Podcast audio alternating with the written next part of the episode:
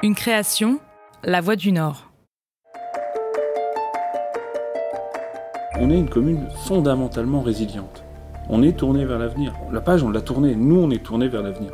Aujourd'hui, eh bien, euh, on cherche euh, finalement à renaître après cette affaire. Affaire sonore, le podcast des grands dossiers criminels de la région par Elodie Rabet.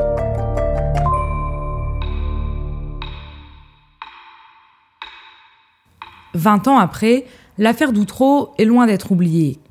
Et elle reste encore dans les mémoires de plusieurs générations de Français.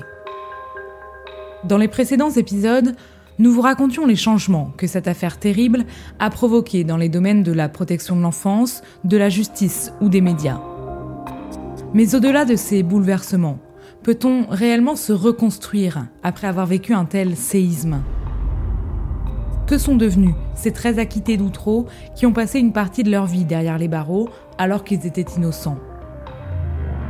Et puis les habitants d'Outreau qui se sont retrouvés sous le feu des projecteurs, quels souvenirs en gardent-ils? Comment cette ville du Pas-de-Calais qui porte le nom de l'affaire s'est retrouvée à redorer son image, bien malgré elle? Dans ce dernier épisode de la série Affaires sonores, consacrée à l'affaire d'Outreau, nous avons cette fois voulu nous tourner vers l'avenir et sur ce nouveau livre que chaque acteur du dossier tente aujourd'hui d'écrire. Épisode 6 Outreau, une page parfois difficile à tourner. Je comprends plus, je comprends plus rien.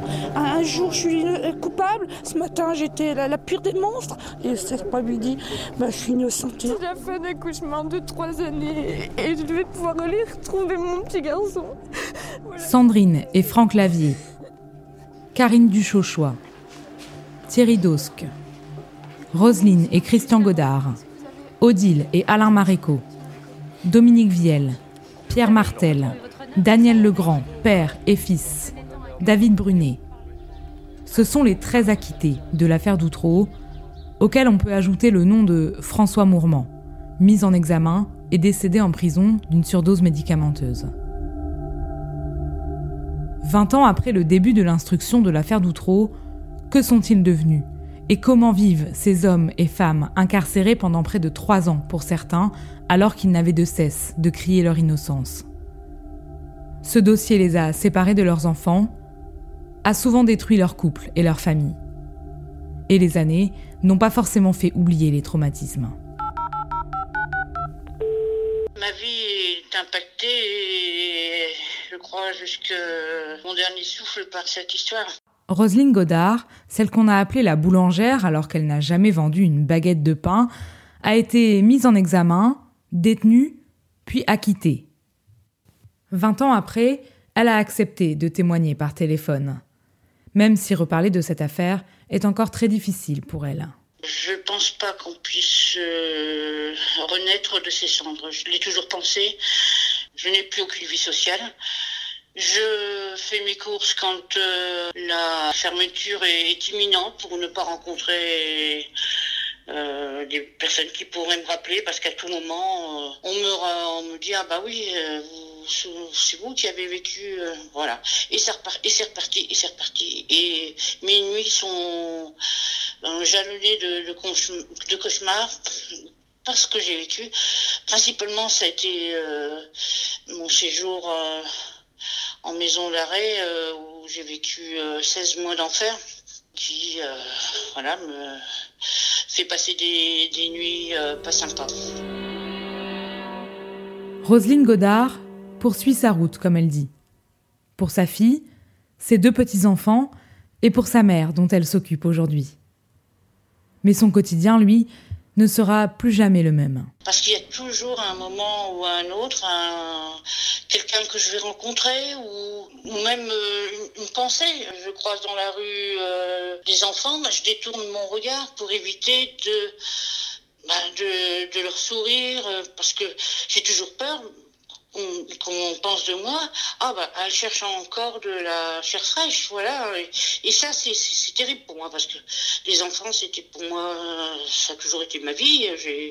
Je me suis pendant longtemps occupée d'enfants par le biais de mon club de, tennis de table ici à Berck. J'aimais euh, aider les enfants que je croisais et voilà et pas seulement les enfants quoi qu'il qu'il arrive j'étais toujours là pour celui qui avait besoin à tout moment je pouvais donner de moi. Mais aujourd'hui, je me fais violence pour euh, ne plus voir ce qui se passe autour de moi. Parce que à tout moment, je me dis, bah, attends, euh, peut-être qu'on va euh, encore te causer des misères. Et ça, bon, ça je ne pourrais pas le supporter. Ma famille ne le supporterait pas non plus. Défendue par maître Éric Dupont-Moretti à l'époque, Roselyne Godard a voulu un temps se lancer dans une carrière d'avocate. Mais elle a finalement jeté l'éponge, désespérée que les choses ne changent. Je pense que ça servait à rien ce qu'on a vécu. Pendant plusieurs années, je me suis battue. J'ai donné de moi pour aller dans les conférences où on me sollicitait, euh, dans les facs de droit. Euh, même, j'avais même été sollicité par un magistrat pour aller à, Bordeaux à l'école nationale de la magistrature. Euh, voilà, j'ai sillonné la France, espérant que voilà, ce qu'on a vécu finalement, c'était pas terrible, mais ça allait servir à quelque chose. Mais je suis pas convaincue aujourd'hui que les avancées ont été fulgurantes. Un avis partagé par Dominique Viel, le prêtre ouvrier, lui aussi mis en examen, détenu, condamné, avant d'être libéré et acquitté. Pour autant, le prêtre ouvrier est resté un homme engagé aujourd'hui, notamment auprès des migrants à Calais, mais aussi pour l'amélioration des conditions de détention dans les prisons françaises. Et si on lui parle aujourd'hui de reconstruction, 20 ans après le début de l'affaire Doutreau, sa réponse est catégorique. Il n'y a pas la nécessité d'être reconstruit, puisque je n'ai pas été détruit. Personnellement, je ne me suis pas senti détruit, au contraire. C'est-à-dire que bah, j'ai toujours fait face à l'événement, puis c'est tout. Je ne me suis pas senti détruit. Pas du tout. Bon, bon, je pense que c'est le fait d'être célibataire et puis euh, en même temps euh, d'avoir une famille qui me soutenait. Donc, euh, mais c'est ça, je me suis tellement senti soutenu qu'il ne me serait pas venu à l'idée de m'effondrer. Hein. Cette capacité de résilience hors du commun et cette dignité sont des points communs que partagent l'ensemble des acquittés. On était tous des gens droits, donc on n'avait pas de raison de, de vivre ça, mais euh, aujourd'hui, on, a pris notre parti en disant, bon voilà, c'est pas en, nous tournant vers la violence, euh, la révolte que qu'on pourra avancer. On a la chance d'avoir eu euh, une bonne, euh, une, jeunesse heureuse, une, vie heureuse avant tout ça. Donc, euh, n'étions pas des gens malheureux, tous ceux qui ont été euh, mis en, en examen dans ce dossier. Hein. C'est ce qui nous a permis de rester droit dans nos bottes. Si Rosine Godard et Dominique Viel ont accepté de témoigner 20 ans plus tard, certains acquittés préfèrent aujourd'hui se tenir éloignés des médias et d'autres ont carrément quitté la région depuis. Alors, il y a ceux qui n'ont plus jamais voulu en parler, comme Pierre Martel, qui a souhaité, qui a demandé aux journalistes euh, bah, qu'on le laisse tranquille, et en fait, euh, c'est ce que tout le monde a fait. Je crois qu'on peut comprendre ça. Hein. Euh, du jour au lendemain, il a disparu de la circulation, et je crois que ça l'aide à, se reconstruire et, et, à mener maintenant une vie à peu près tranquille, d'après ce que j'en sais, et tant mieux. Éric Dussard est grand reporter pour La Voix du Nord. Il a couvert l'affaire Doutreau, puis ses deux procès, et connaît très bien l'ensemble des acteurs de ce dossier. Et puis il y a ceux qui, qui en parlent encore, euh, même si c'est pas médiatiquement, euh, qu'on peut croiser comme ça, euh, euh Roselyne Godard, Dominique Viel, Alain Maréco, qui est redevenu huissier à, Boulogne. Voilà, tous ces gens, évidemment, il y a le cas particulier de Karine Duchochois, qui a fait de la radio après et qui maintenant est, euh, s'occupe des relations presse de la présidente du conseil départemental des Bouches-du-Rhône. Euh, je sais que Odile Polvèche euh, a quitté la région, est parti en Bretagne. N'empêche que quand on, quand on croise encore ces gens-là, mais le contact existe. voilà, ça reste. Et puis, l'affaire Doutreau a également fait des victimes collatérales cette fois, comme la ville d'Outreau elle-même. La commune est marquée au fer rouge depuis 2001. Pratiquement inconnue du grand public avant toute cette affaire, la cité ouvrière a été projetée sur le devant de la scène bien malgré elle, associée aux pires horreurs, puis à une terrible erreur. C'est un fait et c'est extrêmement rare, cette affaire judiciaire, ce fiasco, ce naufrage porte le nom d'une ville. Pourquoi? Personne n'a vraiment d'explication à cela. Mais toujours est-il que la ville d'Outreau a dû traîner derrière elle une mauvaise réputation depuis. La ville, elle a quand même été très très marquée par euh, cette, euh, ce mot, euh, l'affaire d'Outreau. Thérèse Gilbert a été maire de la ville d'Outreau de 2005 à 2018. Si bien que les gens voulaient pas, ne voulaient plus habiter la tour parce qu'ils ne voulaient pas avoir un CV où on annonce j'habite la tour du renard, quoi.